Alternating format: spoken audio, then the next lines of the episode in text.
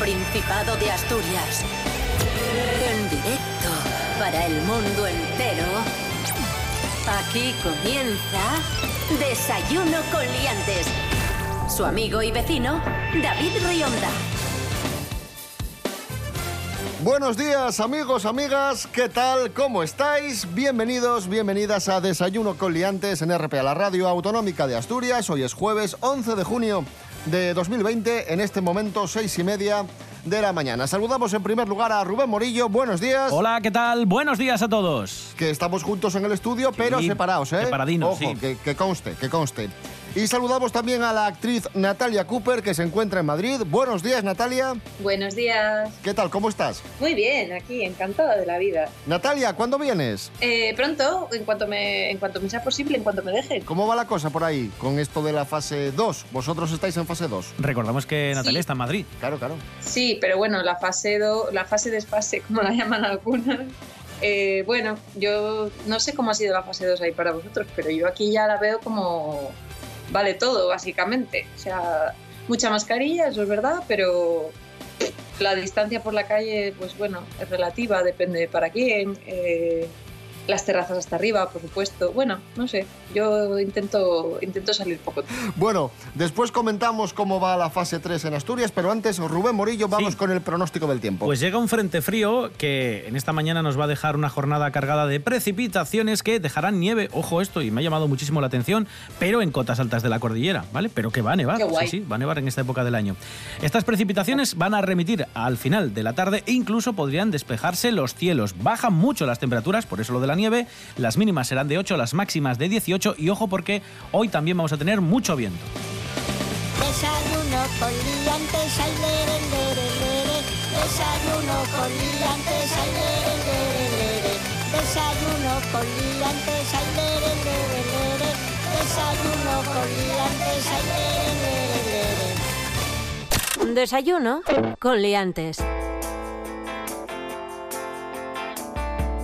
Nos comentaba Natalia Cooper que ahí en Madrid está la gente bastante lanzada en esa fase 2,7 con las terrazas llenas, Yeah. etcétera, etcétera. Aquí en Asturias estamos en fase 3. Ya sabéis que ahora son las comunidades autónomas las que gestionan la, la desescalada y el Principado de Asturias sigue avanzando en la fase 3, pero no ha querido darse prisa. Y el BOPA acaba de publicar el decreto de la última etapa del estado de, de alarma. Ha querido ser precavido, prudente, y esto de las discotecas, pubs nocturnos, pues no, no darnos demasiada prisa porque, porque puede ser un poco, entre comillas, peligroso. No sé qué os parece a vosotros, a mí me parece una medida, pues, en principio bastante sensata. Sensata y lógica, sí, sí, claro. A mí me parece incluso después de estar, que, hemos estado dos meses sin salir, Sí, dos meses más o menos, eh, me parece que va rapidísimo el tema de volver a, a la normalidad, ¿no? Es como, venga, una semana y cambia todo, otra semana y... Hay mucha gente que se quejaba que por qué las discotecas no permitían bailar, porque lo primero que se dijo es que eh, iban a abrir las discotecas, pero no iban a pe- permitir bailar. Y yo os que imagináis, van a ser como cafeterías, ¿no? Claro, con, con sus con mesas sus mesas. y la gente tomando algo. y os imagináis a la gente que todavía tiene que llevar mascarilla, bailando con mascarilla, con la cantidad de vapor, de vaho, de CO2 que expulsas en un sitio cerrado en el que ya habitualmente hay calor. ¿Os imagináis a un grupo de gente, aunque sean de 5, 10, 15 personas, 20, aunque fuese el aforo máximo 20 personas, juntas bailando con mascarilla? Yo no me lo quiero yo imaginar. No, no, no, en un sitio cerrado, además. un vídeo eh, en Holanda, creo que es, de una discoteca que han abierto, efectivamente, y es que era ridículo, era em, pues la gente sentada en sillas a dos metros cada una, una de la otra, así, hacia, mirando hacia el DJ. Y nada, y ahí el tío a tope con su pinchando y tal, y los demás pues bailando en su silla. Y pensé, de verdad, yo no soy muy de discotecas, pero para esto, no sé, Claro, eh, sí. Igual, no, ¿no? Igual esperamos un poco y es, y es lo más sensato. Bueno, pues es lo que vamos a, a hacer en Asturias. De las discotecas nos vamos a los supermercados porque ayer estábamos tranquilamente aquí en el estudio y un amigo nuestro nos envió un audio de WhatsApp y nos dijo, eh, acabo de ver una pelea en el supermercado, estaba comprando y vaya pelea que acabo de ver. Y le dije yo, bueno, pues cuéntanoslo y lo comentamos en el, en el programa. Eh, el audio es de Manu y esto es lo que le sucedió. Adelante. Estaba en la carnicería concretamente y la, la mujer que, estaba, que le estaban atendiendo en ese momento pues estaba hablando con la, con la charcutera. Esto fue en Gijón. Y estaba pues quejándose, ¿no? En plan que vaya morro el gobierno, que claro, ahora que compraron las tres famosas máquinas para hacer mascarillas, ahora hay que amortizarlas, que nos van a obligar a tener mascarillas todo el mundo de aquí al verano. Como no te gusta el gobierno, pues te quejas de cualquier cosa que haga. Total, que justo detrás había otra señora y le dijo, bueno, a ver, el virus está por ahí y te puedes contagiar y joder, será mejor tener eh, la mascarilla y que te cueste un poquitín respirar que que te mueras o que te pases una semana o dos en el hospital y, y que te queden eh, secuelas o tal. Y comentó eso, que se le había muerto un familiar con este, con este virus. Y entonces la, la primera dijo, bueno, es que el que coja el virus ahora es que es tonto. Y entonces la otra, se, o sea, se encendió, se puso roja como si fuera una señal de stop y le metió un ostión, así a mano abierta. Y la otra quedó parada, no se lo devolvió. Yo creo que se la dio en plan por mí y por todos mis compañeros. Ahí está. Esto fue en Gijón, en el supermercado, en la charcutería. Sí. Sucedió Uy, ayer, ¿cómo ayer mismo. Hombre, ¿Cómo está el tema, eh? El temario. Madre mía. es que si tienes la muerte de un familiar reciente, sobre todo por coronavirus, que venga un iluminado, un arquitecto, un ingeniero, ingeniera, me da igual, ¿eh? Que si lo coges es culpa tuya. Y si lo coges es que eres tonto, pues hombre, quizás la, la Bueno, reacción... también es un tema, como me vais a perdonar, muy cuñado. O sea, Sí, que sí, sí, salir sí. a protestar sobre esto, a decir esto, oye, chica, vete a la carnicería y hablas de tu hijo que acaba de empezar otra vez las clases de ping-pong o algo, ¿no? De esto, que, ¿qué sabes? A mí me encanta como todo el mundo de repente es ministro de Sanidad, es presidente del gobierno. Y personas con un bagaje en- de gestión eh, Sí, sí. fantástico, ¿eh? Pero aunque lo tuvieras, de verdad, es que qué osada Por Dios. Sí, sí. En fin. Ay, Escuchamos a Los Berrones, 20 años.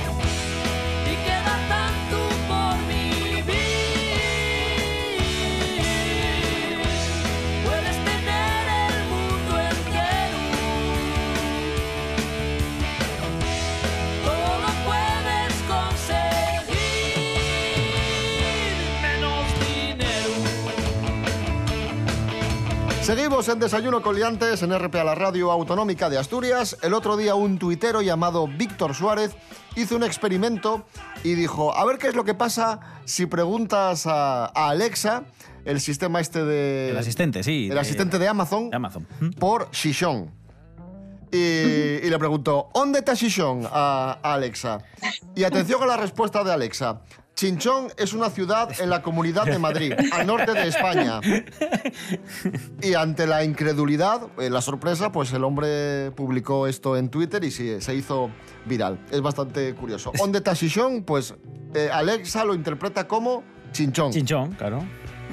Bueno, claro, pero no es, es porque es en Bable y Alex habla en español. Lo mismo Claro. que a mí me pasa con mi teléfono, que cuando tengo Google en inglés y le digo cosas en español, pues me entiende lo que le apetece. En plan, eh, where is the dog? Y ¿dónde, pues dónde Claro. está el groño, cosas absurdas. de- Otra cosa, otra cosa que sucede es que cuando escribes con el teclado de Google, habitualmente lo tenemos en idioma español y hay muchas expresiones, sobre todo aquí en Asturias, que utilizamos como yeque o ye- Mancar. Y te mancar pone yes. y te las corrige. Yo tengo un truco Sí. para todas estas personas. Yo en mi teléfono lo tengo activado, puedes eh, decirle que utilice más de un idioma. Entonces yo en- lo tengo en español y en asturiano, que existe el idioma asturiano para escribir. Entonces cuando escribe este tipo de expresiones como ya que voy a llegar tarde o Me manqué, dijo- piqué a la puerta. Dicho ese mi mamá, de, de cosas. También, también te las permite, te las, te Claro, las claro. acepta y te las corriges y las escribes Oye, lengua. que, que se me ocurre. Sí. Vamos a hacer el experimento. Nosotros aquí no tenemos Alexa, no tenemos el asistente de Amazon, pero sí que tenemos el de Google. Sí. Así el- que vamos a probar. el Pre- microfonín. pregúntale dónde está Shishon, a ver si lo sabe. ¿Le doy yo? A ver. Sí, sí, vamos a ver, ¿dónde ¿eh? está Shishon? A ver. dale. ¿Dónde está Shishon? Gijón, en asturiano, Sison y oficialmente Gijón, Sison, es un municipio español con la categoría histórica de Villa 5 capital del concejo del mismo nombre, de la provincia marítima de Gijón. Ahí lo tienes. Bueno, muy muy bien. bien, muy ¿Qué, sabio. qué quieres preguntarle, A ver, Natalia? a- Pregúntale algo. Voy a preguntar yo al mío, decirme qué pregunto. Ah, al tuyo de ahí. ¿O, o quieres preguntarle Sí, al de aquí? A mi móvil, a mi móvil. Ah, bueno. eh, Ok, Google. esto es una, vacil- una una casadilla. vacilada esto, ¿eh? Here's what I found. Vale. Sí, te da las respuestas Me igual que aquí. can- ah, o sea, yo he preguntado y esto ha dicho can única set yeah. Y me, y me sale un vídeo de IBM. Vamos a ver, o sea, no funciona bien esto, ¿sabes lo que te quiero decir? ¿no? Sí, no, parece que no. Por lo que que sea, ¿no? una casadilla. Here are some results from a search. No. no Nada, está- no, no lo sabe, no lo A sabe. ver. Gústate el queso. Here's a summary from Wikipedia. The cashew tree is native to northeast Brazil. Bueno, pues ¿Qué dijo? eh, que me entendió quién empezó los anacardos. Gustarte de cashews. Muy bien. Y yo que si te gusta el queso. Pues continuamos hablando de robots inteligentes. Vamos a hablar de un robot que no te explica cosas, que no te responde a, a dudas, pero que te hace una cosa bastante más útil, que es lavarte los platos. Esther Rodríguez, buenos días. Hola, ¿qué tal? Muy buenos días a todos. Pues sí, David, como bien dices, las nuevas tecnologías nos están quitando puestos de trabajo. Y es que hasta han creado un robot inteligente para lavar platos. Mira, os cuento. En la mayoría de los restaurantes los platos se siguen lavando a mano porque resulta más eficiente y además un lavavajillas tiene una capacidad limitada. Sin embargo, para hacer frente a esto, una empresa ha decidido crear un robot que puede manipular hasta 90 platos a la vez y además puede limpiar perfectamente hasta 4 platos por minuto. Para limpiar los platos, este robot cuenta con un sistema de alta potencia que detecta en décimas de segundo las partículas de suciedad invisibles para el ojo humano. Después de limpiarlos en profundidad, los desinfecta y los lleva hasta cualquier zona del restaurante. Bueno, de momento este invento está empezando a comercializarse, así que aún no se sabe si es rentable y puede sustituir de forma eficiente a quienes se encargan actualmente de este trabajo. Lo que sí se sabe es que es una alternativa al lavado manual, pero que necesita de una mínima intervención humana para funcionar, porque es necesario que alguien introduzca los platos sucios en la máquina. Además, no limpia todo tipo de platos, solo los fabricados por su propia empresa. Muchas gracias, hasta la próxima.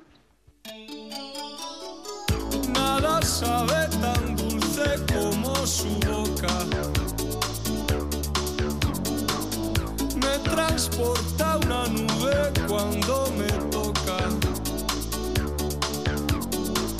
La estela de su cuerpo te abre camino como una antorcha. Tempestades desata mientras escapa sobre su escoba.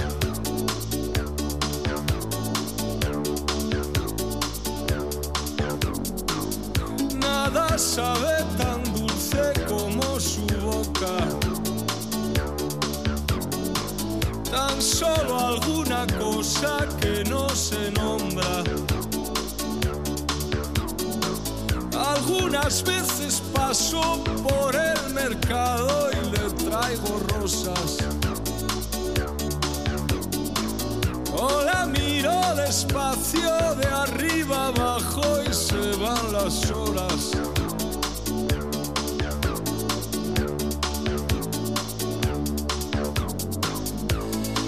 Soy un héroe, lo sé, es fácil como pueden ver. Colgarse con esa mujer, pisar por donde pone pie. Que podría contar que no imaginéis mi patria, mi bandera,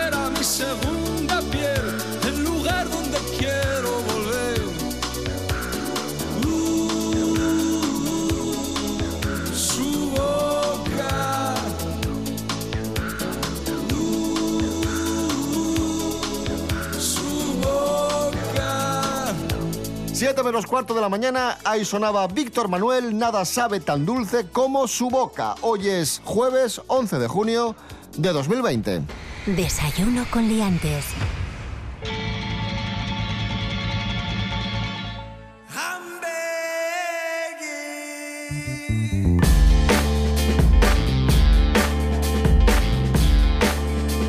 Amigos, amigas, el otro día os contábamos que, que el cantante Miguel Bosé había publicado en Twitter que, que el coronavirus era mentira.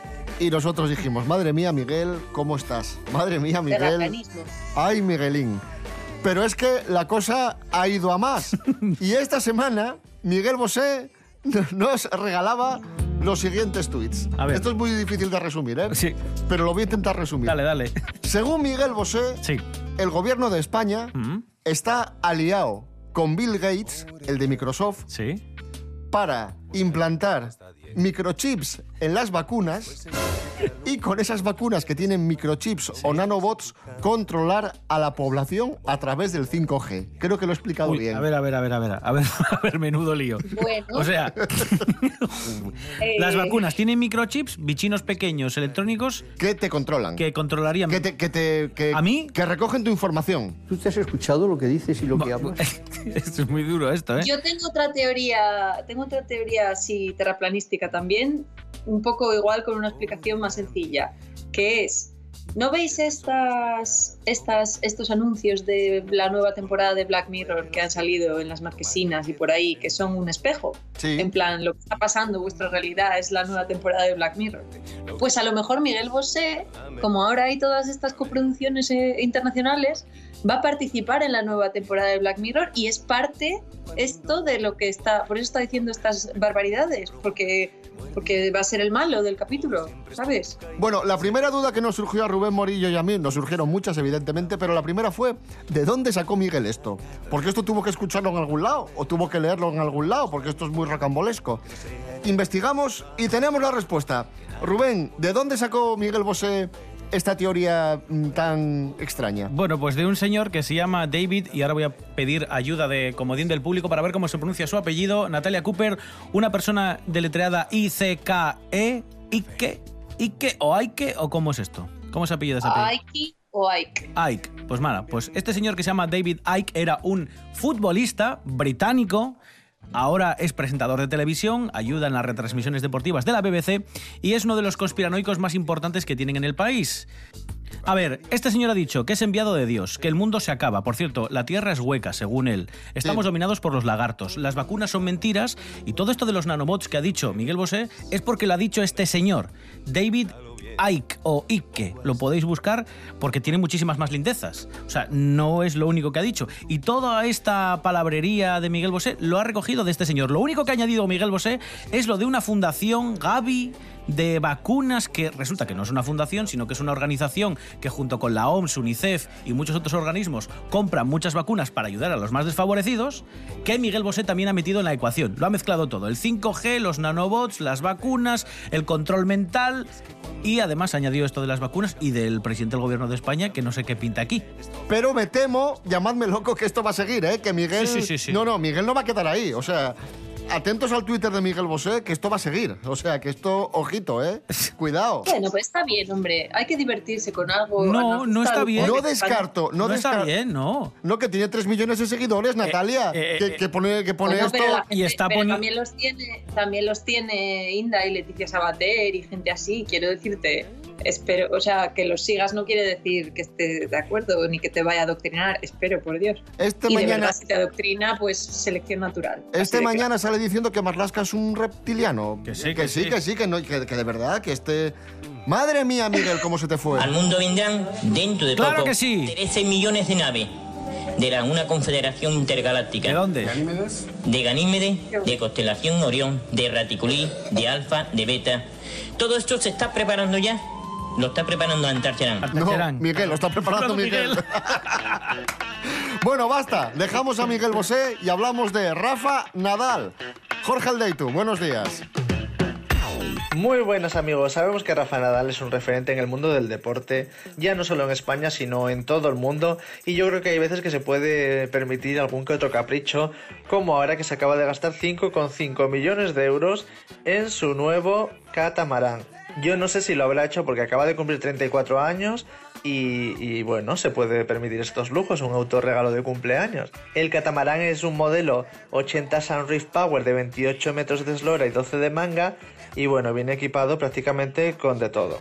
Tiene lancha auxiliar, motos de agua, tiene spa, piscina de hidromasaje, bar, tiene varios camarotes y tiene capacidad de hasta 12 personas. Sabemos que Rafa Nadal es un enamorado del mar y sin duda va a pasar días navegando, horas y mucho tiempo en este nuevo barquito. Lo más destacado del barco es la suite principal, que es la de Rafa Nadal, que lleva una cama doble que da a la terraza de proa, tiene baño con ducha, ras de suelo, vestidor y escritorio. La verdad que es una pasada, es casi como un hotel en el mar y está ahora mismo amarrado en el Club Náutico del Porto Cristo de Mallorca. Encima lo compró en el momento perfecto porque estamos ya a las puertas del verano, seguro que lo vemos disfrutando un montón de ese barco, de las modos acuáticas y, y de todo el entorno, que es maravilloso. Un saludo, liantes.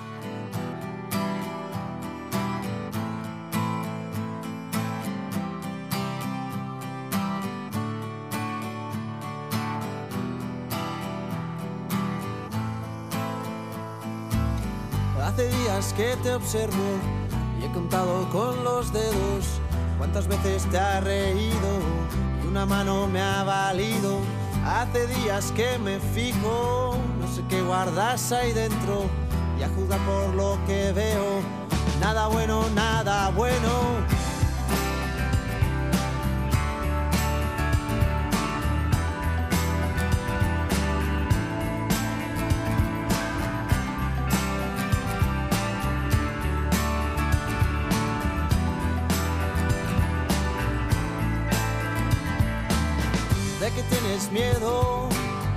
Reír y a llorar luego, a romper el hielo que recubre tu silencio.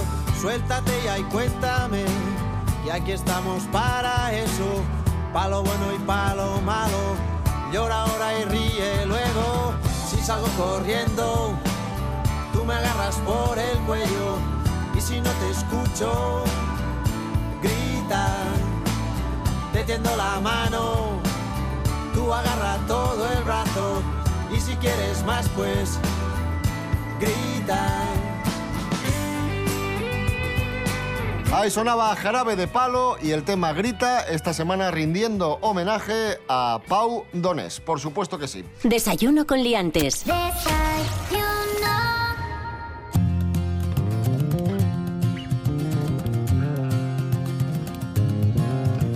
Un día como hoy del año 2002, hace justo 18 años, el Congreso de Estados Unidos reconoce que el italiano Antonio Meucci y no el estadounidense Alexander Graham Bell inventó el teléfono. Toda la vida nos enseñaron y nos dijeron que Graham Bell, o creímos que Graham Bell había inventado el teléfono, y no, el teléfono fue inventado por Antonio Meucci. Vamos a aclarar esto con la ayuda de Serapio Cano Bayer. Buenos días, profesor. Hola, buenos días, señoras y señores. ¿Cómo fue esto? Que Buenos días. toda la vida nos dijeron que Graham Bell y no fue Graham Bell. No, es Porque una... el nombre es mucho mejor. Porque es mucho más catchy. Graham, Alexander Graham Bell, que ¿cómo se llama el otro? Antonio Meucci. Antonio Meucci. Antonio Es que Meucci. eso no es un nombre para ser famoso inventor. No, Antonio. Meucci suena más a futbolista de, de la Roma. A zapatos del chino suena. Sí. Pero les va a encantar su historia, es muy triste, a mí me da mucha pena.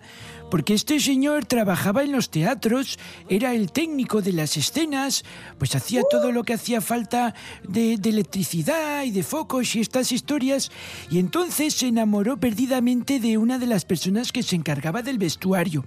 Y para poder hablar desde su oficina, desde su habitáculo, hasta la sala de vestuario, construyó lo que él llamó el teletrófono, que era pues lo que hoy conocemos como teléfono. Pero ¿qué ocurrió? Bueno, pues que este hombre quería llevar su, su invento a todo el mundo, se mudó a Estados Unidos, con unos socios intentó sacar el teletrófono, pero tuvo tan mala suerte que en el viaje en barco se, se quemaron las calderas y explotó. Y entonces, como se tuvo que pagar pues todo lo que le costaban las operaciones en el hospital, se quedó sin dinero para poder patentar el teletrófono. Ay, qué pena. Vaya, que no era Prudetín. rico y por eso Graham Exacto. Bell se lo llevó. Entonces lo que hizo fue todas sus ideas, sus planos y lo que tenía registrado de su invento lo llevó a una casa de empeños y dijo guardádmelo aquí, que yo cuando tenga dinero vuelvo a comprar estos planos y mientras ustedes pues lo quedan como, como en registro y me dan un poco de dinero. ¿Qué ocurrió? Que nunca lo pudo recoger porque cuando intentó recomprarlo ya había pasado el tiempo que se lo iban a guardar y lo Y alguien, algún listo lo vio y dijo, uy, este invento. En concreto fueron los listos de la empresa que, bueno, pues hizo con casi todo la idea y donde trabajaba Graham Bell, Ay, amigo. que era la Western Union, ¿vale? Qué espabilado. Y entonces, pues, pues se quedó con el invento. A mí me da muchísima pena porque este hombre intentó por todos los medios, con denuncias y con todo el papeleo que ello conllevaba, hacerse de nuevo con su idea, el teletrófono. Que al final, pues eso era la, la idea que tenía. Es más, lo volvió a utilizar y lo mejoró varias veces. Y la última vez que lo mejoró fue cuando estaba tan malín en el hospital por el accidente del barco. Construyó pues es, ese aparato para, para su casa. Y entonces no hacía falta, porque él estaba en una habitación aisladín y allí muy tranquilo, no hacía falta que su mujer subiera y bajara tanto en las escaleras. Porque hablaba con ella, ¿no? Hablaba por el teletrófono que él mismo Además me gusta más lo de teletrófono. A mí tel- me gusta más el nombre, sí. Teletrófono. El Y- trophy. ¿Eh? Así, El trophy. Trophy, sí. No. Bueno, pues nada, por falta de dinero fue la explicación. En 1874, Meucci no pudo recabar el dinero y registrar el invento a su nombre y se lo quedó este listo Alexander Graham Bell, que era también un investigador, un inventor que trabajaba, como digo, en la Western Union y se quedó con el invento. Eso sí, y lo que se celebra hoy es que Tal día como hoy de 2002, la Cámara de Representantes de Estados Unidos, después de recabar muchísima información, publicaron una resolución en la que se le reconoce a Antonio Meucci ser el inventor del teléfono. Un aplauso para Antonio Meucci. Más vale tarde que nunca, claro que sí. Bueno, pero, pero a ver, a mí hay una cosa que no me cuadra aquí. No puedes, no sé, no puedes, chico, no puedes dibujar los planos dos veces y quedarte una copia tú. No solo es esto, es que tú cuando haces un, un- un invento tienes que ir al registro. Entonces él lo que empeñó fue el registro, Claro, no, la, no- no la patente, la patente no la pudo pagar. Lo que él empeñaba era su idea, su invento y el registro del invento, como guárdamelo aquí, que esto vale mucho dinero, dame un poco para pagar mi, mi propia operación y luego cuando tenga dinero recompro lo que es mío, mi idea, mis derechos de inventor. Es muy La mala patente idea ya es otra cosa. Fue muy mala idea, fue muy inocentón ahí. Podía haber Antonio. ido a, a buscar socios, podía Claro, haber... fue muy voy a- inocentón. no muy mal. Antonio Meucci estaba un poco mal de... Muy listo para unas cosas, no tanto para otras. Serapio Cano Bayer, gracias. De nada. Y viva Antonio Meucci. Nos vamos con Blondie y el tema Call Me y regresamos mañana, viernes a las seis y media de la mañana. Recordad, redes sociales, Instagram y Facebook, ponéis Desayuno Coliantes y ahí estamos. Las webs desayunocoliantes.com y rtpa.es, Radio a la Carta y también os podéis escuchar en el podcast de Evox. Ponéis Desayuno Coliantes en Evox y, y ahí estamos. Rubén Morillo. David Rionda. Hasta mañana. Hasta mañana. Natalia Cooper, gracias. Sí, ah, gracias a vosotros. Yo siempre sabéis que pongo la nota de alegría y color al programa. ¿Eh?